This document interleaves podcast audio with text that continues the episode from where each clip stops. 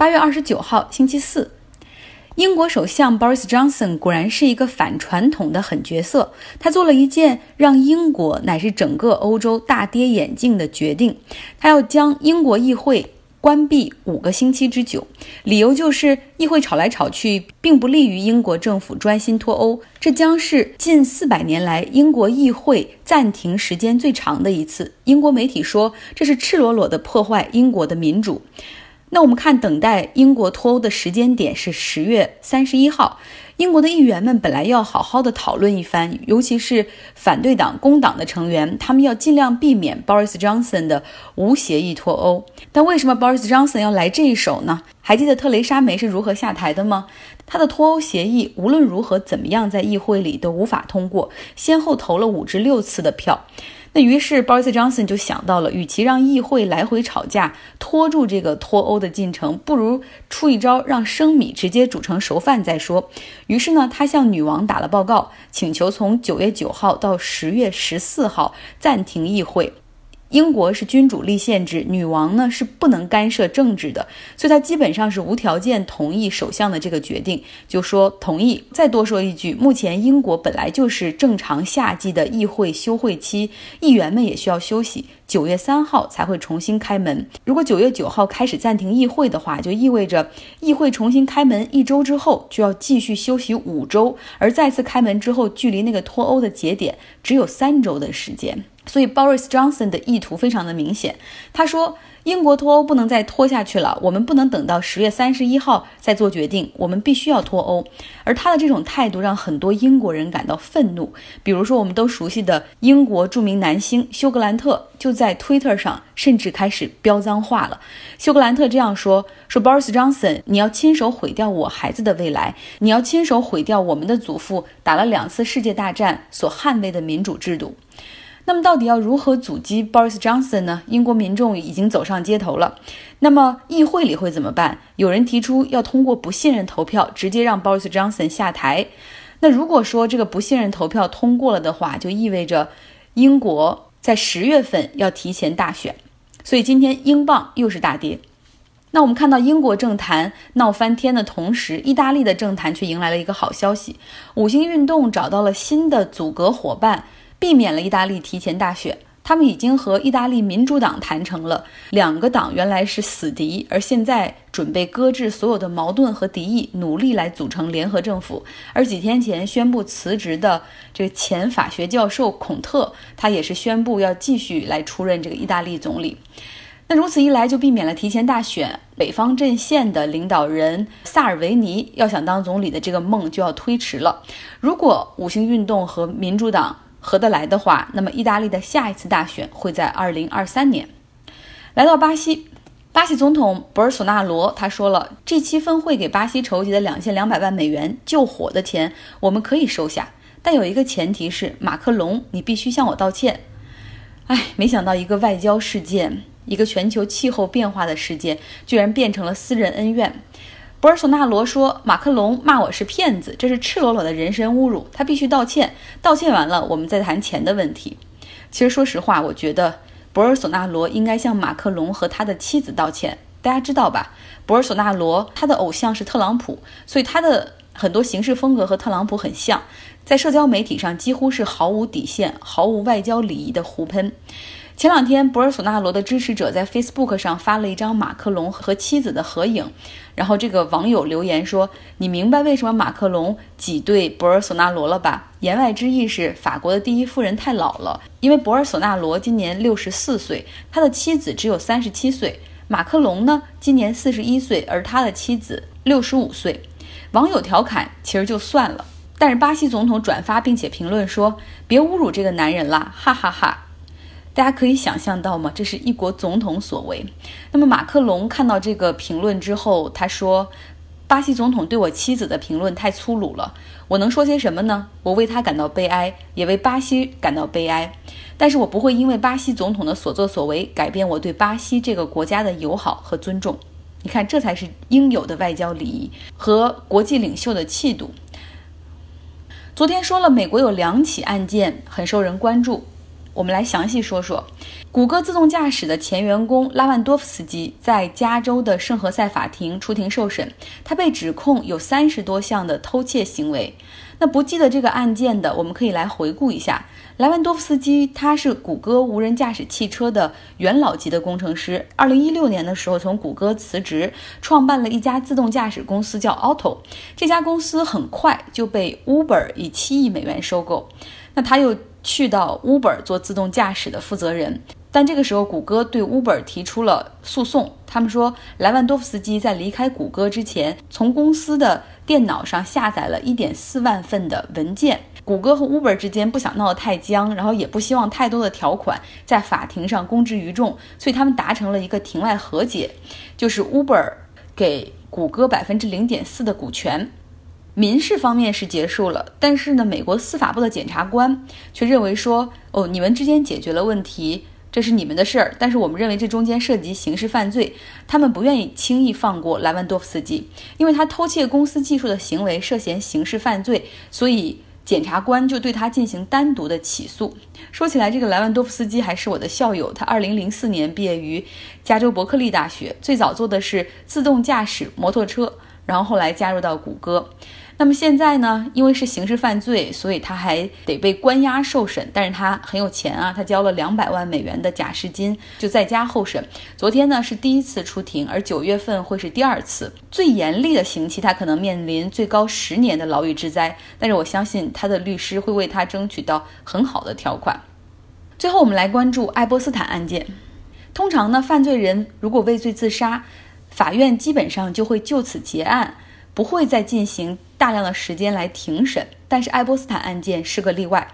昨天在纽约曼哈顿的法庭里，法官是这样说的：虽然被告已经死了，但是今天的法庭是为原告受害者们所提供，你们可以讲出你们的遭遇。就这样，十几位受害者一一走上前去讲述他们的遭遇。他们遭遇性侵的时候是十四至十六岁，这么多年过去了，他们鼓起勇气走上法庭。他们期待的是与爱波斯坦对簿公堂。有一位被告十五岁的时候在纽约被爱波斯坦强奸。他说：“过去十年里，我一直在做噩梦，接受心理治疗。我希望有一天能够在法庭上看到他被绳之以法，得到应有的惩罚。但是他却自杀了。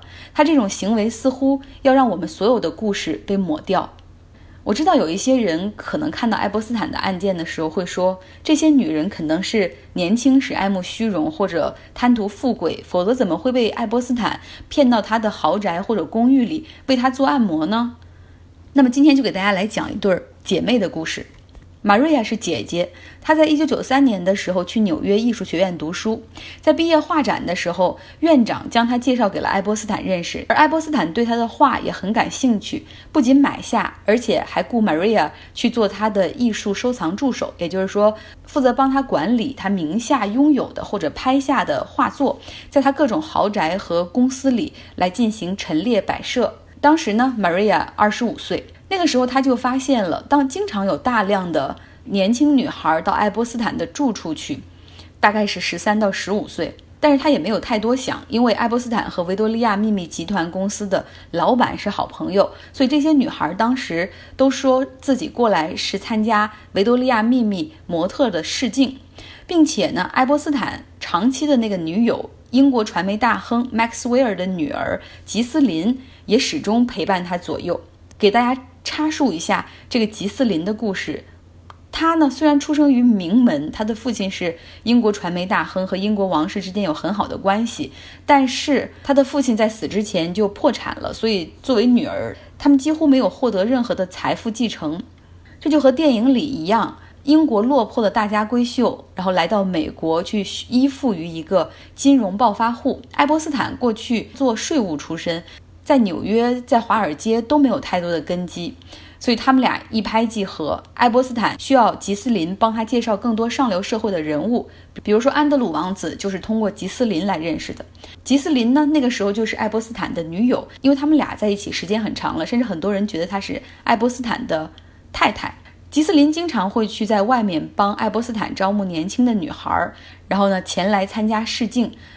招募的手段有的时候真的就是开车在路上寻觅，看到年轻有活力的女孩就停车说：“你对维多利亚秘密有兴趣吗？可以叫你的朋友来这个地址试镜。”就是这样。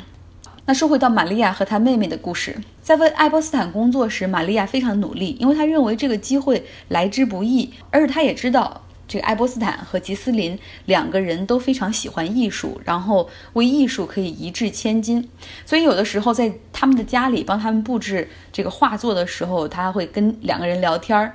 他聊起自己有一个十六岁的妹妹，马上要申请读大学了。爱波斯坦说：“哦，我可以帮忙啊。”呃，要不然你叫他来纽约吧，你也很久没见他了，就当我送你的一个礼物，我出钱买机票，让他从亚利桑那州来纽约看你玩上几天，我可以跟他聊一聊申请大学的事儿，看看有什么可以帮忙的。Maria 非常感激，然后于是她妹妹就来到了纽约。爱泼斯坦不仅派司机去接她们姐妹俩，而且呢还和吉斯林一起请他们吃饭，邀请他们到豪宅里去做客，还带他们去看了歌剧，去看电影。Maria 真的很感激，但是呢，爱波斯坦在看电影的时候却摸了安妮的手。但当时十六岁的安妮真的，她不知道如何是好，因为她觉得爱波斯坦应该是没有恶意，只把自己当成一个孩子。因为毕竟爱波斯坦的女友吉斯林就在旁边看着。安妮当时没有和姐姐说什么。在纽约的那一周真的像梦一般的假期结束之后，他回到了亚利桑那州的老家。那爱波斯坦和他的女友吉斯林还时不时的给安妮和他的妈妈打电话聊天，然后说这个大学申请的事儿，要不要去国外做一个志愿者来增加经历。安妮的妈妈也很信任这对纽约的富豪。几个月之后，爱波斯坦和吉斯林。打电话邀请安妮去他们新墨西哥州的农场庄园做客。他们说有一场宴会，有很多学生都会来参加，因为会有一些呃非营利组织，然后他们可以介绍认识，可以有这种海外实习做志愿者的机会。那么安妮的父母就同意她去了。当安妮一个人飞到新墨西哥州，到了农场之后，她发现根本就没有活动。爱波斯坦和吉斯林说：“哦，活动取消了，但你都来了，不如小住两天。我们顺便趁这个时间帮你完成你这个申请学校的那些呃繁琐的手续，比如说写这个 personal statement，就你的自我鉴定怎么写等等。起初很正常，他们吃饭、聊天、听音乐。但后来有一天，吉斯林半开玩笑地说：说你你知道吗？爱波斯坦有点累了，他想做个按摩，你愿意和我一起吗？”帮他做个 massage，然后十六岁的安妮那个时候觉得有点奇怪，但是就说嗯好吧，因为吉斯林的那种语气很像开玩笑。他说你看我来按一只脚，你来按另外一只脚等等，然后安妮就就去了就做了，而且当天也没有发生什么。但在此之后有一天，吉斯林说说你喜欢按摩吗？我很擅长按摩。不如我我帮你按一按，然后你也感受一下，然后你以后也你可以学，以后你也可以帮我按。这个时候，其实安妮已经把吉斯林当成很好的朋友了，然后说可以啊。当安妮把衣服脱掉，然后躺下的时候，一般按摩会按背部，对吧？但是吉斯林说，呃，你你你就正着躺过来吧，然后我来帮你按你的胸部。然后安妮十六岁的孩子，大家想一想，躺下也没有想太多。但躺下以后，吉斯林却把这个铺在安妮身上的单子给掀开了，就这样按摩。后来安妮忽然发现爱波斯坦也在看，她觉得很不舒服，于是决定提前回家。但是她没有把这个事儿告诉姐姐，因为她觉得不知道如何说说起，然后也怕影响姐姐的工作。但是很快，奇怪的事儿在他姐姐 Maria 身上也发生了。爱波斯坦后来跟 Maria 说：“说我们在俄亥俄州有一个很大的房子，是一个新的豪宅。那么你去吧，随便去施展你的艺术，你你可以画你自己的画在墙上，或者是油画艺术品等等，尽情的做你自己的画作。”有一个周末，爱波斯坦和他的女友吉斯林就来到了豪宅，他们就在这儿共度周末。到了晚上的时候，吉斯林玛瑞亚的房间说：“爱波斯坦，你愿意陪我给他一起做个按摩吗？”然后当时玛瑞亚就觉得很奇怪，但是后来去到按摩的房间里，就发生了一些更加过分的事情。然后玛瑞亚哭着跑回自己的房间，他给他认识的每一个人打电话，讲自己的遭遇。听到这些电话的时候，爱波斯坦和女友大怒，之后他们就离开了。随后打电话威胁 Maria 说：“如果你敢把这件事情报警的话，我们就烧掉你这一年来的所有作品，毁掉你在这个艺术圈里的名誉。”但是 Maria 还是义无反顾地报了警。尤其当他知道妹妹的遭遇之后，他还找到了 FBI。但是很可惜的是，警方和 FBI 没有采取任何的行动。后来，Maria 和她的妹妹还找到了《名利场》杂志，希望把他们的遭遇登出来。但是最后文章出来的时候，也没有半点儿跟他们有关的内容。Maria 说：“我们报案的时候是一九九六年、一九九七年。如果那个时候警方或者 FBI 采取行动的话，之后就不会有那么多女孩受害。”当我在法庭上听他们的讲述时，我心都碎了。采访的最后，姐妹俩抱头痛哭，而采访他们的《纽约时报》的男记者是是强忍住了眼泪，但和他们告别，回到车上之后，他也流泪了。我看完这个故事的时候，我知道。这种事情可能发生在我身上，发生在任何女性身上，可能是我们，可能是我们的女儿，可能是我们的姐妹、妻子、姐妹，甚至母亲，都可能在社会中有这样或者那样的遭遇。当你只知道这件事情的大概，比如说一个标题，就断然下定义是那些女性爱慕虚荣，最后她们的遭遇也是完全自作自受，这样的评论真的太冷漠了。